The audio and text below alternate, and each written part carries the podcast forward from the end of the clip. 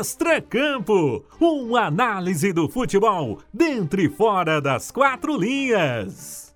Estamos começando o episódio número 18 do podcast Extracampo, com o time completo daquela formação tradicional, né? Queca Barroso, Leandro Colombo, diferente de outros clubes por aí que estão sofrendo com as convocações. Olá, Leandro Colombo, seja muito bem-vindo novamente. Tudo bem, Matheus? Um abraço ah. para você, um abraço para nossa Queca. Pois é, time titular é sempre o melhor, né, Matheus?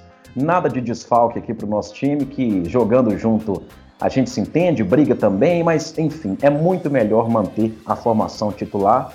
E aí, Matheus, você tocou num ponto interessante, né? Desfalques. Daqui a pouco eu passo qual é o time mais prejudicado por esses desfalques em função da data FIFA. Queca Barroso, quem é que tem desfalcado a sua vida, Queca? Não tô entendendo. Para começar, não tô entendendo o Leandro falando que a gente briga, não. Não tô te entendendo por que você tá falando isso, não, Leandro. Nem você tá querendo dar alguma dieta? Quem é, sabe. Não tô te entendendo, não. Alguém aqui briga por acaso? Brincadeira, a gente não briga. Inclusive, vocês são a parte que me falta. Deixa eu dizer que te amo. Neste momento de pandemia. Bom dia, boa tarde, boa noite a todos. Leandro Colombo, o Atlético teve convocados o Guga e o Arana para a seleção olímpica, o Alonso para a seleção paraguaia, o Vargas para a seleção chilena, pode ter convocado o Savarino, o Franco, o Nacho, o Zaratio. E eu vi você falando sobre esse assunto no Twitter, dizendo que o Atlético tende a sofrer mais do que os seus principais concorrentes ao título brasileiro em relação às convocações. Por quê? Primeiro, Matheus, eu estou extremamente honrado em você ter feito dessa vez a menção ao meu Twitter. Né? Isso significa que a gente já está atingindo um número maior de internautas. Antigamente era eu mesmo que fazia é. o meu jabá aqui, e agora é você, o apresentador do Extra Campo. Então, esse é um motivo de honra Antes um total de, dois, já, já estamos no plural. Enfim, muitos seguidores. Mas é isso, Matheus, porque o Atlético tem o perfil do elenco que vai ser mais prejudicado, sem dúvida alguma, nessas datas FIFA. Por quê? Porque muitos de seus jogadores contratados para a temporada passada, se a gente retomar, tomar ela né, como referência do estilo Atlético de ir ao mercado, é, a partir da temporada passada é que o Atlético, por exemplo, foi atrás de jovens com potencial de revenda, mas numa, num nível técnico muito bom. E isso automaticamente os levaria para as suas seleções e até para as seleções olímpicas. O Guga não, porque já está no Atlético há mais um tempinho. Mas assim foi com Guilherme Arana, assim foi com Alan Franco, assim foi com Matias Aratio e fora esses jogadores é, que o Atlético enxerga uma volta né, de um potencial técnico e também financeiro, tem aqueles que no time titular do Atlético são muito importantes e nas suas seleções, por falta de variedade, também são. É o caso do Júnior Alonso no Paraguai, é o caso também do Vargas, que, embora não viva um grande momento no Atlético, sempre foi importante para a seleção chilena.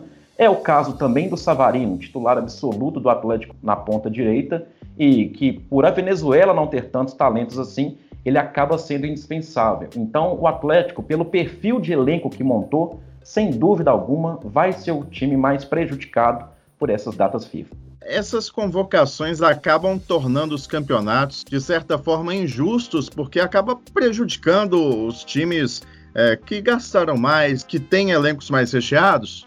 Não. Vou ser um pouco polêmica aqui agora. Eu não acho que prejudica sabendo que são datas pré-marcadas. Todo mundo sabia que a Copa América ia acontecer esse ano. Uma coisa é vir um time a ser prejudicado por uma pandemia que ninguém esperava. Mas qualquer clube, pensando num planejamento para 2021, e principalmente o Atlético, que foi um clube que se montou para a temporada, ele deveria estar com isso em mente de que viriam os desfalques, principalmente sendo um clube que pensa muito é, em perfis que abrange todo o continente. Então, Alonso, Vargas, Savarino, Nath, Zarate, enfim, toda essa turma que vem pensando ser o clube com o objetivo de ser o melhor da América, é óbvio que ele terá jogadores selecionáveis. Então, eu acho que a gente culpa muito a seleção como se fosse, ah, meu Deus, eu estou aqui fazendo meu meu jogo e de repente vem as seleções e pegam os meus jogadores como se fosse um assalto. Não, isso já estava planejado. Isso o Leandro até falou. É, quem tem um bom elenco vai ter sim jogadores selecionáveis e se isso não estava nos planos, aí o erro é do clube. Você vai concordar com a Keco ou você vai discordar junto comigo? Vou discordar junto com você. Eu acho que aí, na verdade, a gente está na tentativa de achar um culpado por isso. E eu não acho nem que são as seleções e nem que é, são os clubes de maneira geral, porque eles não, eles não podem ser culpabilizados porque eles contrataram grandes jogadores. Isso é um mérito. Isso acontece. A gente vai voltar sempre na discussão sobre o calendário do futebol né, o quanto é desnecessário para grandes times quanto o Atlético o campeonato estadual, que ele tem que ser revisto. Eu não sou a favor da extinção do campeonato estadual, mas ele, para os grandes clubes, ele tem que ser revisto. E a gente vive um momento muito singular na história, né? Em função da pandemia, a Copa América já era para ter é, iniciado, as eliminatórias já eram para ter outras disputas, então a gente teve um agravamento em função da pandemia. Eu acho até que os grandes debates que a gente sempre vai ter, ah, a seleção é culpada ou não, as federações e confederações são culpadas ou não, tem que dar um alívio para essa questão neste momento da história, porque a gente só está tendo essa discussão e só pode, um time como o Atlético só pode chegar a ter 13 desfalques por conta da pandemia de Covid-19. Então eu acho que a gente tem que achar menos culpados e infelizmente, lamentar. É o que tem para a gente fazer no calendário de 2021, Matheus, que é o mais insano de todos. Eu Deixa eu só pontuar aqui. Já está em minoria, eu vou dar esse boi para você. Ah, obrigada.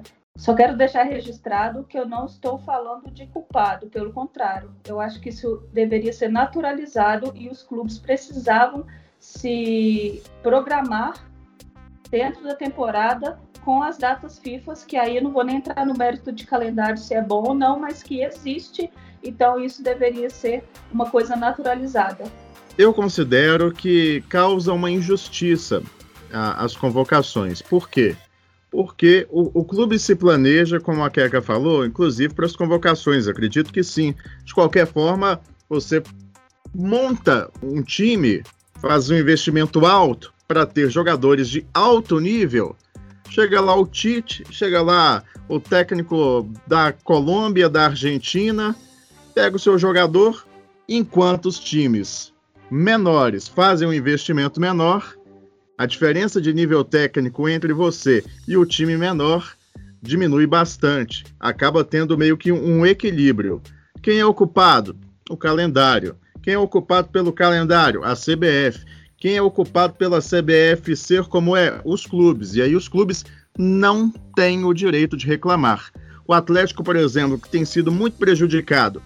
O Atlético tem 113 anos. Quando é que vocês viram o Atlético lutar por um calendário melhor?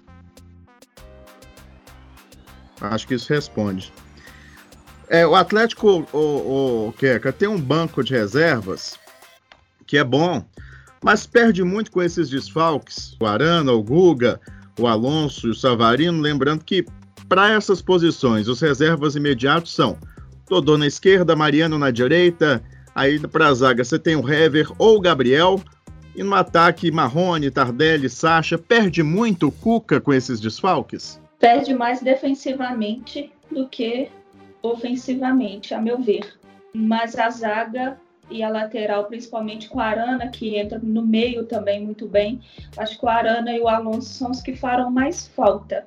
É, discordando mais uma vez de vocês sobre ser o time mais é, prejudicado, eu não concordo. Eu acho o Flamengo o time mais prejudicado, é, pensando no time titular, porque o Flamengo perde Everton Ribeiro, Gabigol, Gerson, Pedro que não é titular, mas é o, o 12 aí, vamos dizer assim, e o Arrascaeta.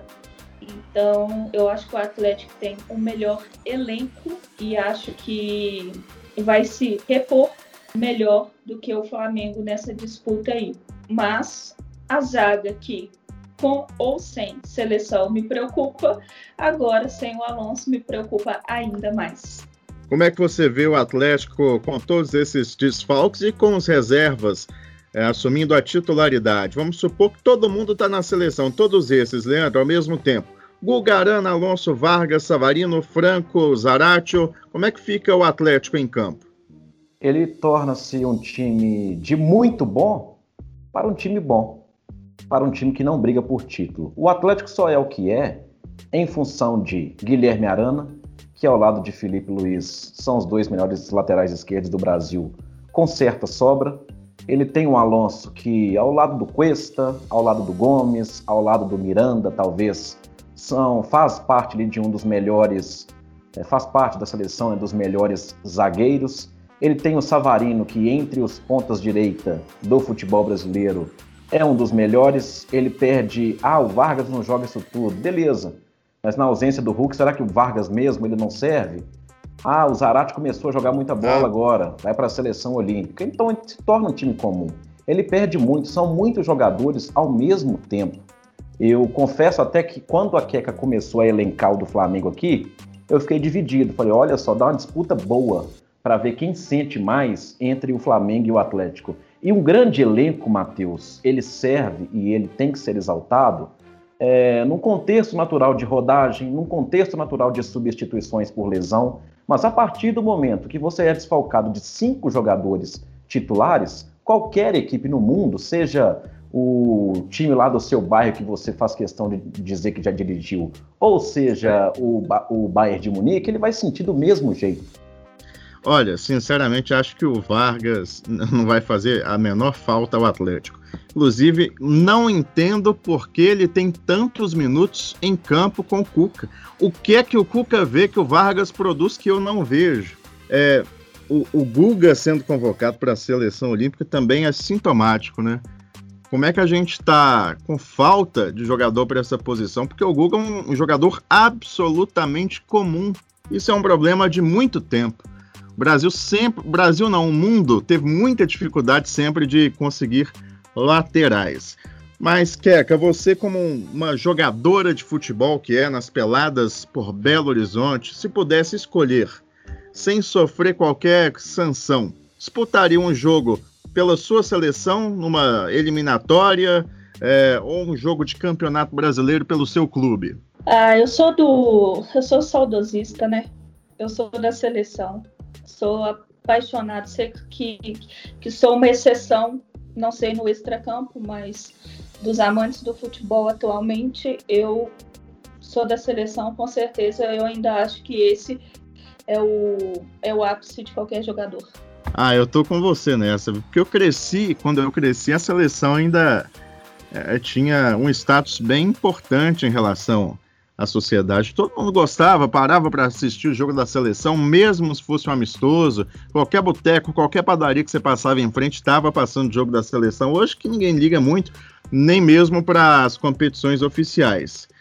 Leandro Colombo, você como dirigente do Itabirense, está vendo que tem vários jogadores seus sendo convocados. Você tentaria dar uma ligadinha lá para o Tite, para o Tite, dar uma moral, até ficaria feliz porque valorizaria o seu jogador? Depende, viu, Matheus? Depende. Se os meus jogadores fossem convocados e eu não tivesse um grande elenco, eu confesso a você, sem demagogia barata aqui, eu não ia encostar, não era no Tite lá, não. Era no, né, nos, no presidente, na cúpula alta da CBF, falar: olha, não dá para adiar o jogo do meu Itabirense aqui, botar sem cinco jogadores, seis jogadores, o que eu acho normal. Não tem nada de ilegal e imoral nisso, né? Muita gente discutiu isso quando o Flamengo sinalizou que faria isso. E eu não tenho como, sinceramente, é, pedir para o Tite não convocar meus jogadores, até porque, Matheus, imagine só o Tite ligar para você 11 horas da noite na sua casa. Eu preciso de tu, eu conto com a tua presença. Eu conto com a tua história na seleção. o sentimento que ele tem, eu tenho também. Eu iria na hora, Matheus, é. na hora. Então, vamos deixar de demagogia barata aqui. A gente torce por um time, todo mundo tem um time de coração, mas seleção brasileira, a partir do momento em que você é convocado, a história muda. Queca, não é o caso do Atlético, mas falando em seleção brasileira, quando o Tite convoca um jogador e desfalca um clube brasileiro num jogo importante, uma semifinal de Copa do Brasil, umas quartas de final de Copa Libertadores. Qual é a responsabilidade do Tite? Ele tem culpa nesse cartório? Depende. Se for um jogo de eliminatória e o Brasil precisar de pontos, acho que vem a prioridade à seleção. Mas desfalcar time para amistoso, aí sim o Tite pode aliviar, né? E aí, Colombo? Eu vou concordar bastante com a Queca. Olha só, não vivemos de discordâncias. Olha só, eu concordando com a Queca aqui. Já foi mais Esse tradicional. momento ia chegar. Já foi mais tradicional isso no extracampo. Mas eu concordo com a Queca. O grande lance está na percepção, né? Só que a gente já viu por várias oportunidades ocorrer justamente o inverso. Amistosos que não valem nada, ah, pela aquela famosa Brasil Global Tour, né? Contra Zâmbia, contra Macedônia, não valer nada e convocarem jogadores em reta final de campeonato brasileiro. Como é que resolve esse problema, gente? Vamos falar junto, Leandro? Para ver se é a Vamos. mesma coisa. Um, dois, três e já. Não tem solução. Mudança de calendário. Ó. Justifiquem-se. Vai, Lê. Tô rindo. Porque eu achei que a gente ia falar a mesma coisa. Eu achei que você ia, que é que você me traiu. Mudança de calendário. Pera, deixa eu concentrar. Mas é isso, Matheus. Eu não vejo uma solução clara, cristalina, enquanto a gente tiver é, os clubes brasileiros interessados e não abrindo mão de disputar competições que tecnicamente atrapalham o clube no desenrolar da temporada. Eu estou falando, claro, do estadual, para mim é incabível ainda ter a sua disputa. Veja bem, a gente vai chegar em junho, junho, metade do ano num calendário de futebol, com os times só disputando aí, ok, né? Tem a Libertadores, mas fora isso, metade do ano disputando o campeonato estadual. Isso para mim é muito incabível. Eu só vejo como solução, sinceramente, a reformulação dos estaduais para as equipes das elites. Só que eu acho que isso é uma realidade muito distante e que os clubes sequer querem discutir porque ganham muito dinheiro ainda com eles. É só uma reformulação aí de calendário, é, um respeito maior das federações com os clubes e vou concordar com o Leandro mais uma vez, não sendo otimista agora, isso está longe de acontecer. Ninguém quer dar solução. E se todo mundo faz parte do problema, clubes e CBF, ninguém tem direito de reclamar, né não? Exato. Exatamente. Aí você tá certo. E só uma curiosidade que, pensando em sua devida proporção, Matheus e Leandro, o RB Bragantino tem dois desfalques, que é o Cleiton Goleiro e o Claudinho. Então, É, pensando em suas devidas proporções, eu acho que é o que está mais ferrado. Tá certo. Vamos pro último momento do nosso podcast. Toque final.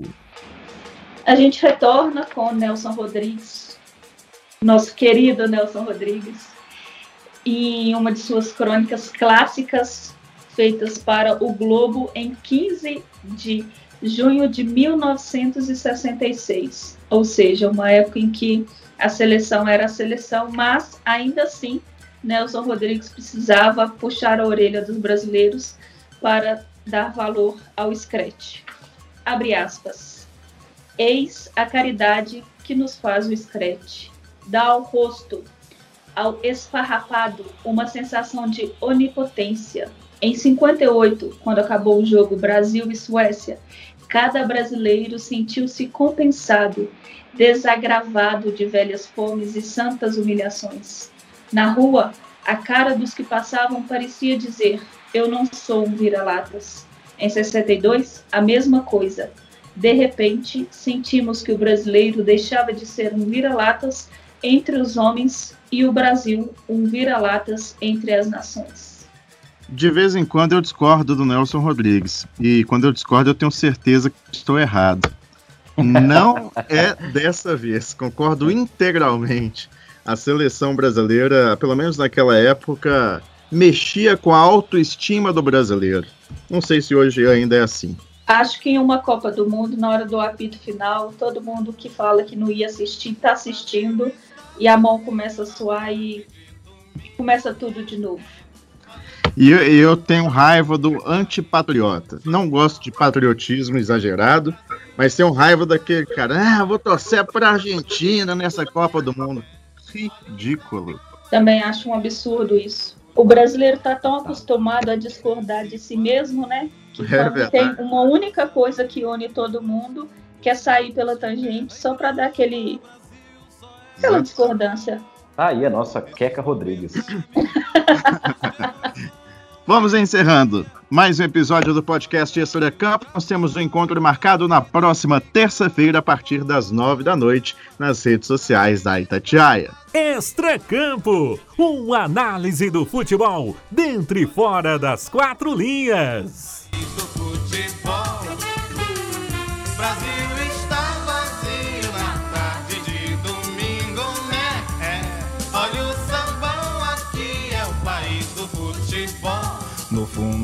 Fundo desse país, ao longo das avenidas, nos campos de terra e grama.